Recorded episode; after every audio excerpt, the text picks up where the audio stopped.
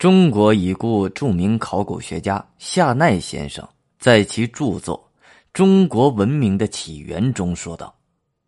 有人说商代是中国文明的开始，如果真是那样，中国文明简直就像传说中的老子，一生下来就长出了白胡子。二里头文化如果不是中国文明的开始，也是接近于开始的点了。”今天，绝大多数学者认为，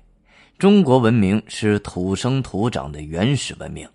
而且是世界上唯一不曾中断的文明。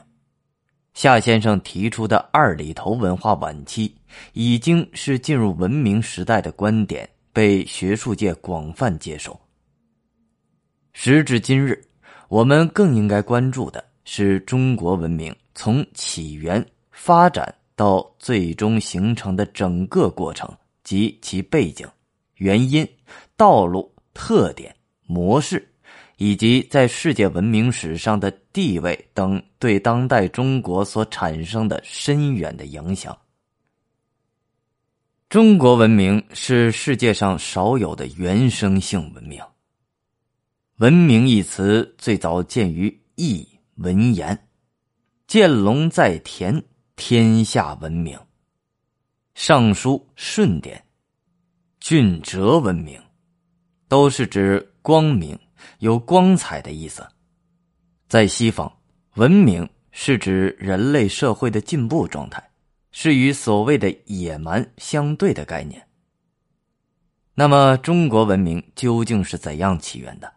它为什么能够绵延不绝、长盛不衰？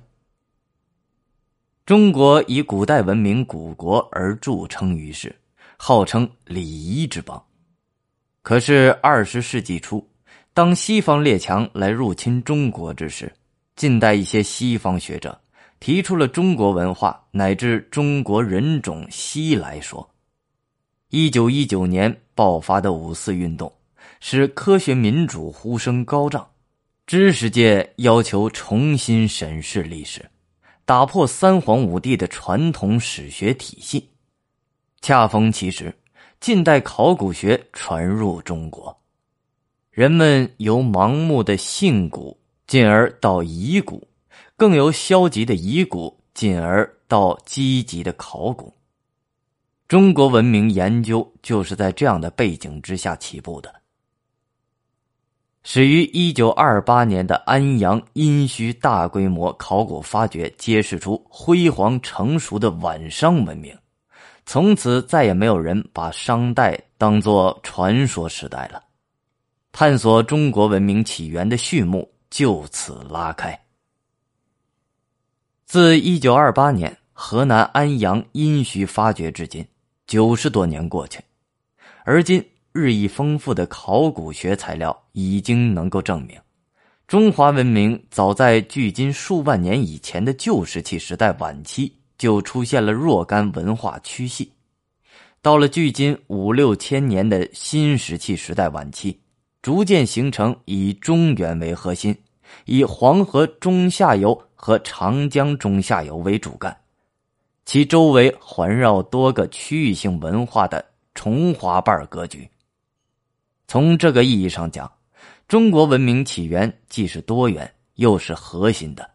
呈现多元一体、有核心的结构模式。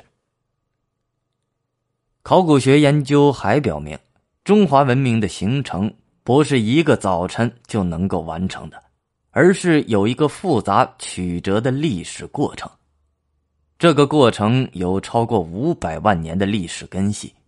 约从公元前四千年前后开始向文明社会挺进，至公元前二十一世纪进入中国历史上第一个王朝夏王朝时期。从空中俯瞰蔚蓝色的地球，可以看到，中国屹立于亚洲东部，它西连巍峨的帕米尔高原，东濒辽阔的太平洋。北抵大兴安岭和阿尔泰山，南至南海的曾母暗沙群岛，它像一只报晓的金鸡，雄踞在世界的东方。据研究，三百四十万至一百七十万年前，世界屋脊青藏高原三次地质运动使它隆升到现在的高度，在中国与旧大陆西方之间形成了一道巨大的地理屏障，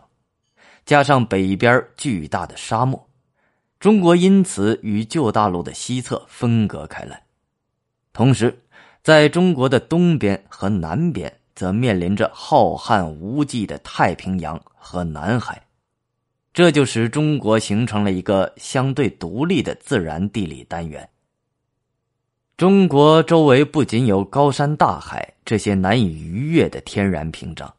给远古时期先民的对外交流造成了天然阻隔，而且从人文环境来看，在中国文明起源阶段。与世界上几个最古老的文明发祥地距离遥远，和最近的古印度文明中间恰恰隔着世界上最高的喜马拉雅山和青藏高原，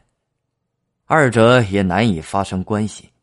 因此，无论自然环境还是人文环境，都决定中国的文明不可能是外来的，只能走独立起源的道路。是世界上少有的原生性文明之一。